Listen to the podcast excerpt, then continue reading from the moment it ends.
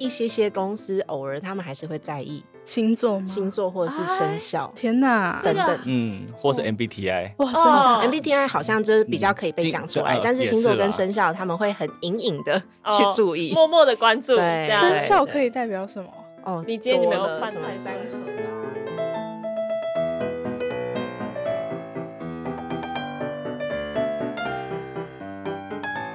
欢迎来到哎，你现在有空吗？我是 Sammy，我是 Joe。好的，那不知道大家在年后的转职潮当中是选择坚守岗位，还是一起跳进转职这个浪潮中呢？那既然在年后的转职潮当中，那我们就今天就来讲一下跨领域求职这个议题。那其实我在做这个题目的时候，就是完全能够共感，因为我自己就是德文系毕业，然后今年毕业，然后还在犹豫当中。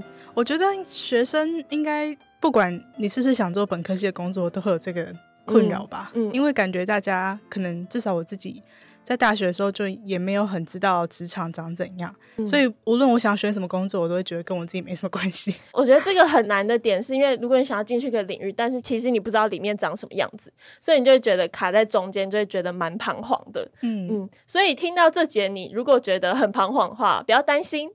我们今天有邀请到我们的猎头伙伴 Aden 还有 Ava，跟我们一起来聊一下他们自己跨领域求职的经验，然后还有没有过来人的教战守则等等。让我们欢迎两位。嗨，各位，我是 Aden。Hello，我是 Ava。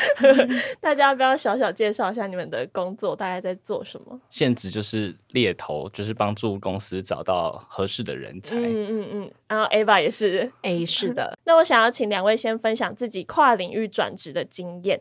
刚刚在开始录之前，其实就稍微顺一下自己的经历。其实我觉得从呃大学毕业到现在，其实好像算是有一波波的转换。那从早期可能真的比较快速转换，因为我是呃艺术大学毕业，然后第一份工作是摄影棚内的助理，那后续就是成为品牌的设计师，就是有点像是 branding 的设计师，然后到呃平面设计，那后来。到了珠宝精品里面做 sales，那再转到 in house 里面，后续就是作为可能像是人员管理或是 retail marketing 相关。那到现在是 CakeResume 的猎头，所以应该大部分人这样听起来会觉得，哎、欸，这个人好像还蛮转的。但我其实，在上一份工作有工作了七八年，所以也没有到这么跳。但就是以转职经历来说，算是有一些不同的一些经验。嗯，那 Aden 呢？我其实认真来讲，大概是三份工作的经历。那一开始是在星巴克，我是世新广电毕业的。嗯、然后我在大四的时候就有一边在星巴克工作打工这样子。出社会之后，我就直接选择星巴克。嗯，那后来就一直在咖啡产业有可能两三年的一个经历。我觉得星巴克不是我要待的地方，嗯、刚好朋友就递来了一个邀请，这样子、嗯、是游戏业的。行销呃主管的一个工作，嗯，但我也是完全没有行销相关的经历，然后我就先接受了这个，因为我觉得有可以学习的地方，嗯，所以就进来了。真正比较困难的，应该就这次转职成猎头，在 CakeResume 这边，应该就是我真正有厘清自己心里想法的一次转职，这样。嗯，哎、欸，我想问 Adam 之前在星巴克是做什么啊？我是值班经理。哦，就是真的门市里面的人。对对对，因为他总部里面的人，你要也先待过门市，才有这个门票进去总部。我心里也是想要进总部的啦，但 但那个路有点太遥远，所以我后来才选择放弃。哦，对。嗯，然后我蛮好奇的是，为什么就是你朋友会递给你这个橄榄枝啊？就是你有表现出什么个人特质，还是什么之类的吗？我觉得他可能觉得我蛮擅长解决问题的吧。然后也蛮擅长处理人的事情，因为他是我高中的朋友，嗯，对对对，可能相处了真的蛮长的一段时间，所以算是很认识我的人，我也就顺理成章的接受。主因是因为我还是蛮喜欢有新的学习，嗯，所以我是觉得啊，游戏我不讨厌。行销听起来蛮 fancy 的，然后就去试试看这样子。欸，但我确实也还蛮好奇，因为通常这算是一个转换嘛。那当然，如果说要转到所谓行销里面，应该是没有问题。但如果直接成为行销主管的话，你觉得在可能专业上或者是经验上，会不会有一个 gap 跟呃你要管理的团队人员相较之下？哎，的确，哦，这部分我漏讲了。我那份工作其实后来是主管没有错，但是我也是当专员当了大概三四个月，哦、之后才开始带人，因为他算是、嗯、三四个月，其实也蛮快的，是三四年。应该说，我可能以往在学校啊，或者是在星巴克都是做管理的。所以我的管理经验还相对的可以复制到其他的工作上。但是可能就例如说行销好了，可能会觉得说应该要有一些行销的专业技能，嗯，才能够升任主管这件事情。嗯，不过可能游戏也相对的弹性，大家也都是做中学，所以就顺理成章的就这样走下去。哦，嗯，懂懂。那我想要问 Ava，就是你从艺术大学毕业之后，然后第一个工作是摄影棚嘛，对不对？那你是怎么找到的？还是就是误打误撞进去的？这个也是朋友介绍，因为他本身是被拍摄的人。哦所以，OK，对，因为我在大学的时候，其实虽然我自己的系所跟摄影没有什么关系，但是我自己有兴趣，所以那时候有跟老师就学习了蛮长一段时间。所以我原本对于自己的期待也是觉得，哎，跟着像老师这样的摄影工作室去拓展我的职业。那后续因为这位朋友的介绍，那那一位摄影师就我后续就职的那个工作室也相对知名，所以我想说进去看看。嗯但后续也快速转职，因为很快就发现这个产业不是我喜欢的一个工作氛围哦。像是怎样？你喜欢什么样的氛围？摄影棚里面的生态其实还是相对传产，不管是所谓师徒制，或者是说他在业界里面有一些呃潜规则啊，或者是等等的，就不是我这么，因为毕竟是我第一份工作，我不希望自己太早踏入比较。现实的一个工作环境哦，懂。嗯，所以这个考量就变成是你找下一个工作很重要的一个指标，可以这么说。就是我觉得我自己还算是一个蛮会。去累积自己的经验，让我选择后来的路会更顺遂的一个人。所以我觉得每一次的转职，即便不那么顺利，但是累积经验起来，会让我找到下一份是越来越适合我的工作。哦，那我想要问是怎样的不顺利？就是比如说在找下一份工作的那个当中，你有遇到什么困难吗？例如说，像我从摄影棚离开，然后到。应该是先平面设计，因为我是艺术大学，所以在技术上相关的技能我不会有什么问题。我比较在意的会是产业面以及工作的生态。那像以第二份工作，它可能是常态，例如说我需要去跑印刷厂，然后我可能需要去。整条龙的去负责一个季刊、年刊等等的一个生产，所以离开那份工作的主因其实是公司，因为其实我会还蛮常需要在公司待到十一二点，然后也包含跟不同的合作的厂商去现场去看印刷的状况。本身的那个工作量其实又会偏大，就变成呃整个公司只有我一个人去做相关的业务，所以我可能负责的范围就会很广。那我觉得就除了成就感以外，因为确实有可以产生出很多的，就所谓作品嘛，就是其实就是公司的一本一本的刊物，但是对我来说这不是我要的工作模式或是生活，所以这也会是在我每一段其实在找自己的工作形态的方向的时候，会去一次一次的。试看看，然后并且了解说，哦，原来这个工作的呃生态是这样子，那我下次可能想要去做什么样的改变？哦，就是你会透过每一次的工作经验，越来越知道哪些东西是对你更重要的，是，或者是我直接会在下一次的面试直接提出来说，呃，我这个人可以接受，就 是必要的，或是我自己判定需要的加班，但如果说公司对于这个职务的规范是需要常态性加班，或者是可能工时就一定是到九点十点，那可能就不会是我合适的一个职务。那你从平面设计嘛，然后后来是到相关珠宝，是是那一份呃，下一份是珠宝品牌，但是相对小，就是一个一个小品牌里面做品牌行销。哦，那其实你从设计到行销这两个领域嘛，那你觉得中间有什么不一样的地方吗？我觉得在自己还是 junior 的时候，对我来说不会有太大的差异，是因为毕竟就是品牌行销跟摄影助理到平面设计师，对我来说都算是自己的学校期间学习的一些浓缩，然后并且后续的发挥。嗯。那也是因为那时候都会有 mentor，所以对我来说就是当然进去我不用。去要求自己一定要立刻成为一个可以独立去完成一个事情的人，那基本上跟着 mentor 去学习都不会有太大的 gap。就我觉得在 junior 期间是可以多尝试的，对我来说。嗯嗯，就是你在新人的这个阶段，其实你要多多的去向上面的人请教，或者是多去尝试你可以做什么。其实这是蛮重要的一件事情。对对对，而且我觉得也需要抓住这个机会，就是可能我在。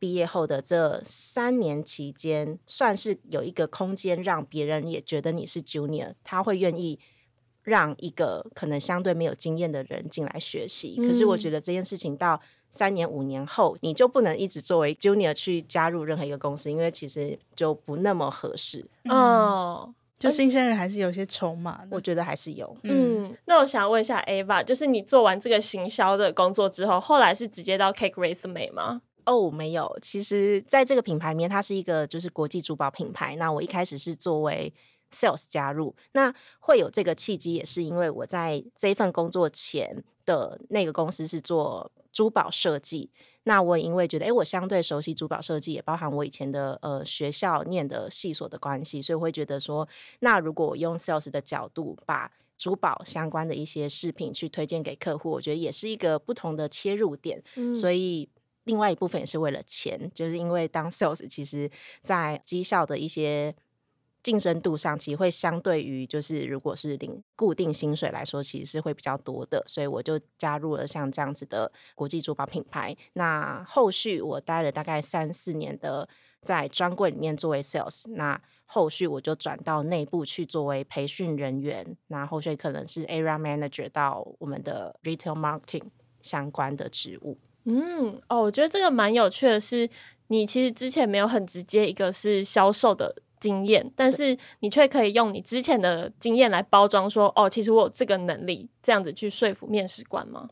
对，可是这个可能也会归类在我前面说的，也因为我觉得产业吧，就是业界的 sales，尤其像是 retail sales，可能对于经历并没有到那么要求，不太需要说真的有专业的背景，哦、所以就基本上比较看人格特质。嗯、那当然，我对于珠宝饰品相对熟悉，可能是一个小小加分，但我觉得绝对不是必须的，而是说可能你的口条啊，或是你的服务啊，或是你的其他面向积极度等等，可能会是这个工作比较要的一些需求。哦，这个我最近蛮有感的，就是我前阵子在跟旧弯弯，然后我就有说，就是感觉如果我没有相关经验的话，我就只能靠我的人格特质去多包装，或者是让企业知道说，其实我可以胜任这个能力。就是刚刚听到 Ava 这个分享，我就有点回馈到自己的目前的状况，这样子。嗯，嗯，嗯，我觉得这好像很重要诶，嗯、因为有时候我在转职的时候，真的你就只得跟公司说，你确实就没有相关经验。嗯、那这时候，当然公司端一定会问你说，那。你为什么会觉得你自己是合适这份新的工作的？那我只能去展现的是我有的，那可能就会包含人格特质，以及当然我愿意学习，或者是我很积极在我自己的工作等等，都会是用人单位端会去评估说，哦，那也许这块特质是可以弥补掉你原本经验不足的部分。嗯，这个就是你必须要去放大的优势。没错，没错，哦，了解。那你为什么后来会从 sales 再转 in house 啊？我后来转到内勤，其实也有有一点像是自己生活规划，因为可能年纪也慢慢成长了，哦、然后可能在轮班的工作性质对我当下的规划就比较没有那那么合适，所以我就转到内勤。这应该不叫转职，可是我觉得也可以提供给大家分享，就是我觉得。虽然说那时候我是 sales，但是可能我在于品牌的认识上，或者是我在于我自己的产品的认识上是相对熟悉的，所以我后续转换到内部的第一份工作是 training，那我觉得是一个还不错的阶梯。如果说呃现在有一些就是偏新鲜人的人，他会觉得说，诶，那我现在做 sales，我要怎么样去拓展我自己不同的行业的话，我觉得这会是一块。那我用我的品牌知识跟产品知识去作为 training，也算是。我的经验的累积，那做了 training 之后，你可以在公司内部去转换到其他的工作职务，像刚刚提到可能 retail marketing 或者是相关的一些职能，我觉得就会是。慢慢往不同的工作职务的阶梯，嗯，了解了解。那就是刚刚 Ava 有讲到说，如果你没有相关经验的话，你就是用自己的人格特质去多发扬光大嘛。是。那我想问 Aden，就是你从行销主管然后到猎头嘛，那你中间你是怎么准备的？其实我在跨进猎头的领域时，嗯，有一蛮长的一段迷惘哎、欸。迷惘就是我到底是不是真的喜欢做行销这件事情？因为就做着做着，包含在一间日商游戏公司待了大概两年多，快三年，然后后来到一间新创公司，也是做游戏的，嗯，然后也是做了将近一年的时间。但期间其实，在第二年开始就开始迷惘，因为我就觉得有点无聊，哦、然后就觉得，哎、嗯，到底是不是自己喜欢做的事情？但其实还是有其他工作进来，所以我就没有好好的去想。那直到。真的是近期，然后在转职猎头之前，我就真的好好的去想说啊，我到底喜欢什么？嗯，嗯，那我觉得关键就是在于我去可能盘点一下行销的工作，哪些是我喜欢擅长，哪些是我不喜欢又不擅长。就是我真的是到这份工作才开始去盘点，因为我跟 Ava 比较不一样，是我我以往工作都还是学习跟赚取经验，我没有这么逐步的去盘点过。然后我一经盘点发现，哇，我真的不爱生贴文呢，就是零到一我不擅长，但是如果是帮人家可能锦上添花等等的，可能是我相对比较擅长的，嗯，所以我就觉得啊，那行销这块我可能在这部分我就不是说这么的厉害，那我到底擅长什么？所以我又去回想一些过往的时刻，表现特别好、特别开心的一些时光，那我就想到。那时候在星巴克就是有培训人员，嗯，然后大家从一开始什么都不会，然后慢慢到很厉害，然后还可以协助公司一起达成一个大档期的业绩目标等等的。我觉得哦，那时候我很快乐。那我就想说，哎，那这样的经验我可以复制到哪里吗？我为什么会觉得我快乐？那我才想说，我去采访一下跟我工作过的人好了。嗯。然后大家就会说，哦，我觉得你有时候就是会很拼命的想要往前，然后我们不自主的就会跟着你前进，嗯，或者是说，我觉得你很擅长跟人高博，就是很容，就是一对一，就是很厉害这样子。但是这些东西是我自己根本以往不会主动去发现的，所以我觉得如果大家有机会，就去问你身边比较亲近的人，他们一定会给出一些你们意外的答案，那那些可能就是你的长处。所以我就开始想说，哇，那如果这些是我的长处，我应该怎么运用？如果是人的话，所以我一开始就想说，哦，那要不要做做看 HR？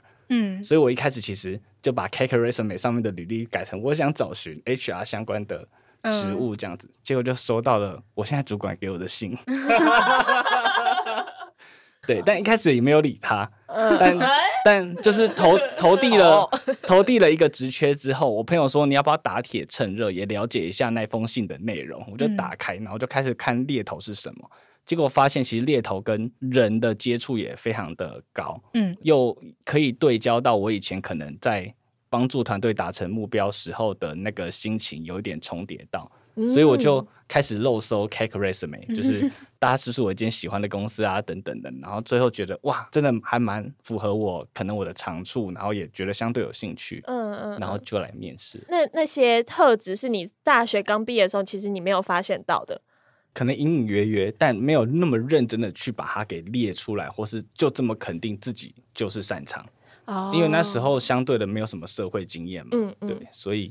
还是要经过一段时间才有办法去回溯、去想，但这件事我觉得是必要做的啦。如果你是新鲜人的话，可以在每一段工作经历的时候，试着去盘点这些，就跟 Ava 做的事情蛮像的，走的会踏实一点，不会像我可能迷惘期间都相对的长。嗯，对对对。那这样听起来，就是两位其实进来猎头也不是完全的白纸哎。就是其实可以从之前带人的经验啊，或者是相关经验，可以大概推敲的出来这些特质之类的。那 Ava 为什么现在会选猎头这个工作？哦，这个其实还蛮好玩的。就是我在上一份工作，就是在七八年时间后，对于相关的。产业生态就是有点疲乏，那并且在那个公司的职位或者是自己可以学习到的地方，可能也自己看到的天花板，可能就是也没有办法再有什么样的新的拓展。然后我的个性是一个比较无法骑驴找马的人，就比较难一心二用，所以我那时候就是裸辞。其实就像刚刚 Adam 讲的，我在每一份工作的中间，因为基本上我都是裸辞的状态，所以我在每一份工作中间其实都会有小小的空档。但是身边的人很重要，就是我不管是进之前的品牌形象，也是朋友介绍进去，到勤奋的国际珠宝品牌也算是朋友介绍，到这一份算是很有趣的一个经验是，那时候我被其他的黑 hunter 联系，那他当然找我的是比较是 Retail 的。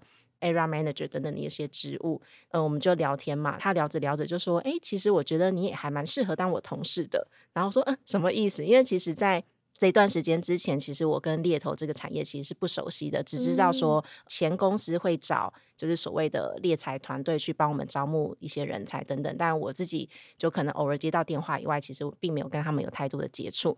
也因为他这样子问我，也还蛮感谢他的。我就开始想，就是猎头这件事情在做什么。那因为我自己是有做过蛮长的 sales，那也有做过培训，retail 相关的话会对到厂商，所以其实我对人这件事情或是沟通这件事情，也相对算是我觉得可以放在我的小小技能中的一个项目。嗯嗯所以我就在想，如果我今天要推荐的是一个人或是一个植物，对我来说会是有哪一块？是不是会是我的兴趣的范围，或是我可以胜任的范围？嗯，也就因为这样子，我就开始研究这件事情以外，也刚好我的家人就跟我提到了 CakeResume，因为呃我在做履历的期间，那就有人推荐说，哎、欸，其实 CakeResume 的履历平台很好用，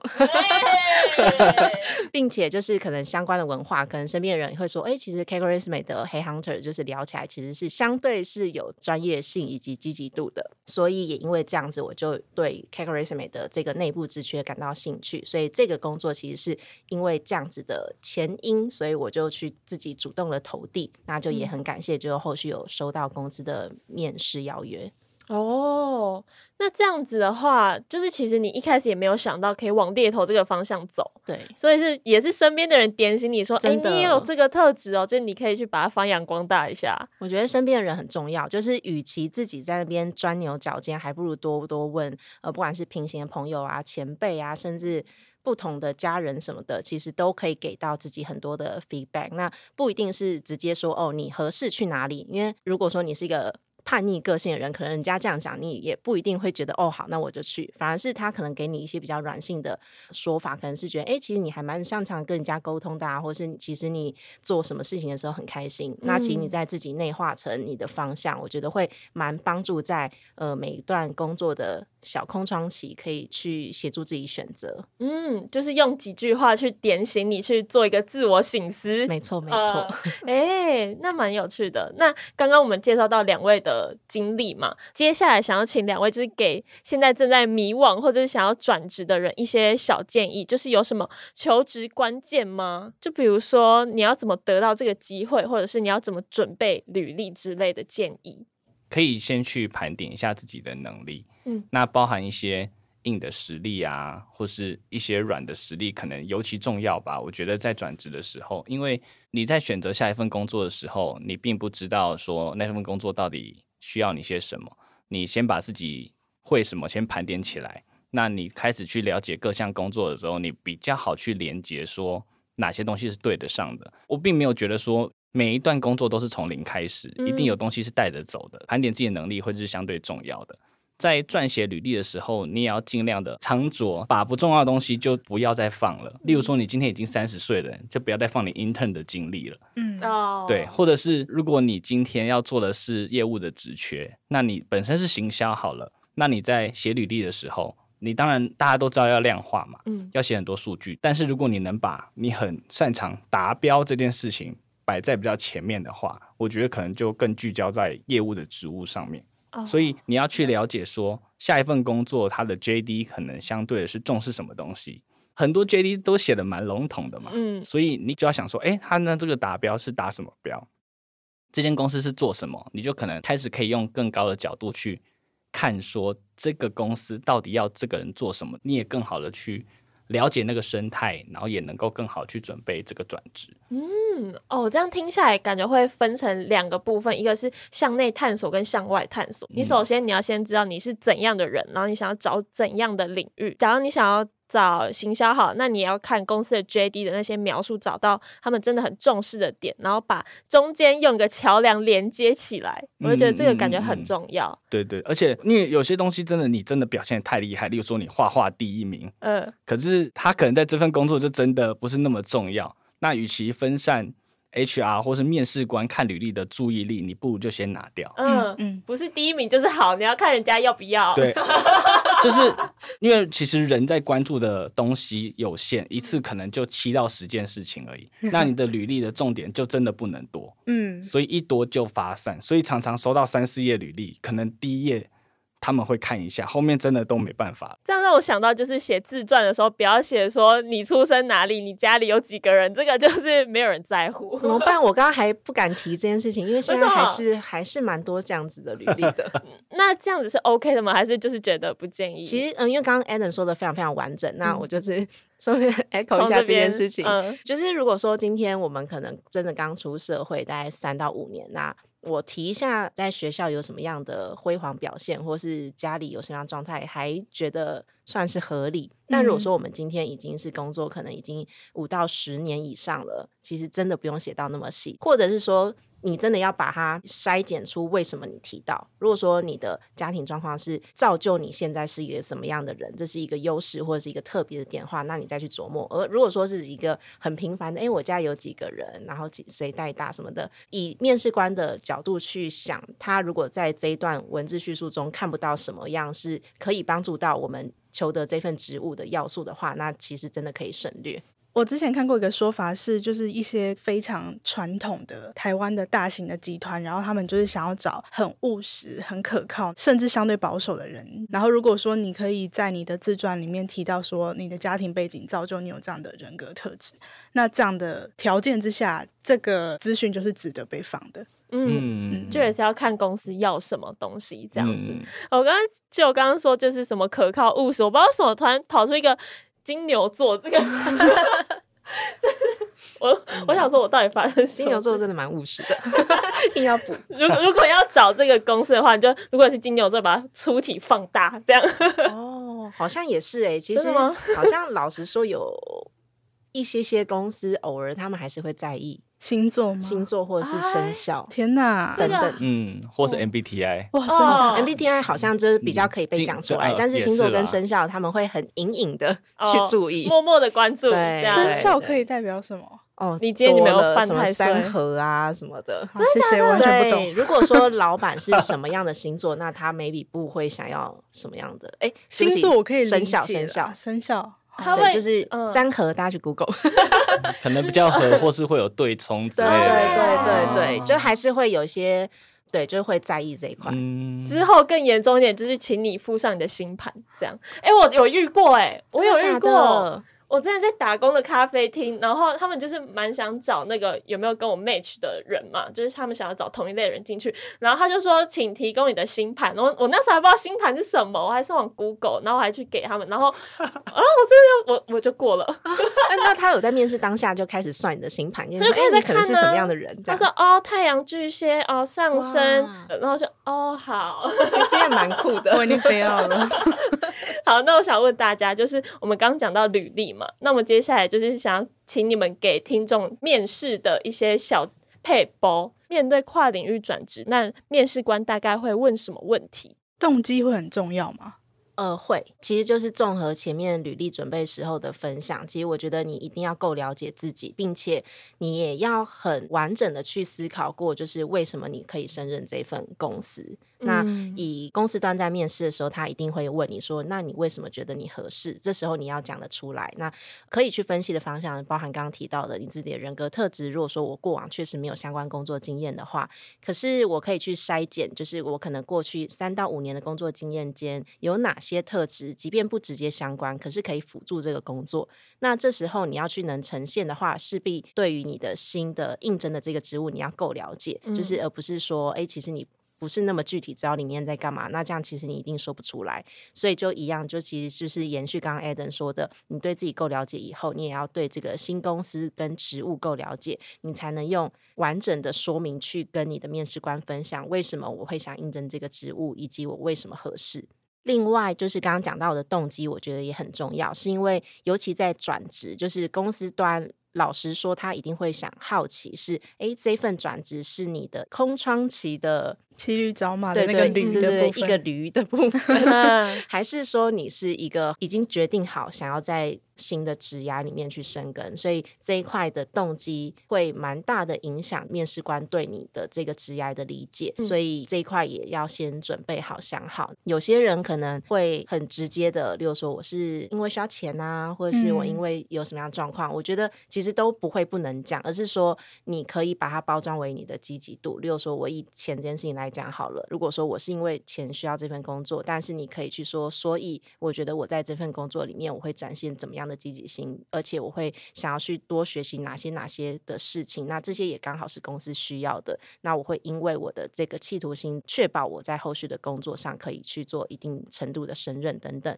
那我觉得面试官听到这些描述之后，他就可以去更理解你想要转职的一个决心。嗯，你就是要给对方一个信心说，说就是录用我没有问题，这样。没错，没错。但是在这个前提之下，你必须要做出一个蛮仔细的自我审查，还有对方的调查，这样子。对对，就是真的比较。NG 的就是，其实面试官一问，其实你就尴尬，就嗯、呃、没嗯，呃 oh, 他可能就想说，哎，那你可能是不小心按到应征吧，那就蛮尴尬，然后还邀他来面试。那 Adam 呢？你有什么想法吗？我觉得刚刚 Ava 讲的蛮好的，我也很认同这些东西。然后我觉得面试官可能还会去验证你的积极性，可能是会问说。你的职业过程中遇过最大的困难是什么？哦，对，他可能会想要理解说，你在面对这些困难的时候，因为转职就是一个困难嘛，就是尤其是你还跨领域的时候，那个压力跟不熟悉的感觉会更明确一点。那你如何在短期之内把东西捡起来，又很顺利的做，他就会想要知道你在面对困难或挫折的时候，你的反应、你的积极度，还有你做了些什么。来 support 自己的 maybe 内心也好啊，这么走下去？呃、他们会，我觉得会相对在意这件事情，哦、这也影响了你的学习的还有发展的潜力啦。我觉得哦，这个感觉很重要诶，就是刚刚提到说你在转职这个空窗期，你是怎么面对你内心的焦虑，然后什么身边家人的一些压力之类的。嗯、但是我觉得这些抽象内心东西你可以提，嗯、但你一定要还是有务实面，说你到底做了哪些事情。嗯，因为这件事情对。公司来说才是真正具体而明确的，嗯、因为你在探索内心的时候，我不知道你探索的怎么样，对我没办法衡 量。嗯、对对对，你真的做出什么东西很重要。嗯、那我最后最后想要问大家，就是以你们的观察，你们觉得跨领域转职这个有越来越普遍吗？现在对于人才的要求的确越来越复合性。嗯，例如说做 PM 也好，他会希望你可能有 UI UX 的经验，或是你有工程的背景，嗯、或是你有。呃，行销的背景可能都能够帮助 PM 这个工作做得更顺利也好。那你要有这些经历，你一定要经过一个跨领域或是一个转职的过程。这些事情，我觉得在现在市场人才呃人才要求越来越高的一个情况下，你要学这个经验，你除非在同一间公司，然后你去跨专案合作，去汲取这些经验之外，好像真的只能跨一下领域，学一下这些东西。如果那个方向是你想做的话，哦，嗯。这样子感觉好像是一个一个拼图哦，就是你慢慢在找你想要什么东西，然后拼到最后，可能就会有一个这个职缺是符合你过去经历的这个东西出现。我以前也会觉得说啊，天哪，我就要找到一个我命定的工作。嗯，但是我后来就真的发现，没有什么命定的工作，你只能不断的去尝试，然后你每一段时期可能喜欢的东西又不一样，所以也不用太早去下定论。转职这件事情想归想，还是得做下去才会真正的得到一些回馈啦。没错，不要不要只是坐着空想，先站起来动。那另外，我就是想要再多提醒啦，就是转职这件事情。在 junior 的时期可以多转换，但是到了一定的年资之后，就真的建议也不要到太长跨领域，尤其时间不要是可能一年到两年就快速的跳。其实这个在你的履历上的呈现并不算是一个加分，因为我要在一个产业里面去累积到一定的专业能力，我觉得两到三年算是基本的。嗯、那如果说我们一两年一两年就转，并且是不同领域的转换，其实这些经验是不是能累？积在你的履历里面作为你的优势，就比较难讲了。嗯，我也想 echo 一下这一点，就是相对资深的人在转职的时候，你应该要在现职公司或是在你公司以外的时间，先去汲取相关的经验。那一旦准备好了，你再转职，你裸辞的风险相对的非常的高。就是你也不能说出来说哦，我现在还是在学习的阶段呢。就是你年过三十，其实很难讲出这句话。真的，真的，就是尤其履历写的方向，也不要说我在这个公司学习了什么什么什么，还是自信一点。就是当然你要先确保你已经有这些能力，并且你要自信的去呈现说，呃，我在这个公司经验了哪些事情，并且成就了哪些事情，哪些事情是我的绩效。相对可能 middle 到 senior 的人来说，其实公司并没有期待一个进来学习的人，而是即战力这三个字，觉得很常被提到。哦，嗯、对耶，你在 Junior 的时候，公司还是可以给你一点时间去熟悉，但是你过了这个阶段之后，其实他们很重要，就是找能够马上进来，就是增加战力的人。对对对、嗯，好，那我们今天的节目就到这边了。那我们邀请到了 Aden 还有 Ava 一起来分享自己的转职经验，还有以面试官的身份来说的话，跨领域转职又有哪些求职关键的部分？那对我自己来说呢，这集其实就是天降甘霖啦。那希望有转职念头的听众也可以跟我一样，透过这集，然后找到一些一起前进的方向。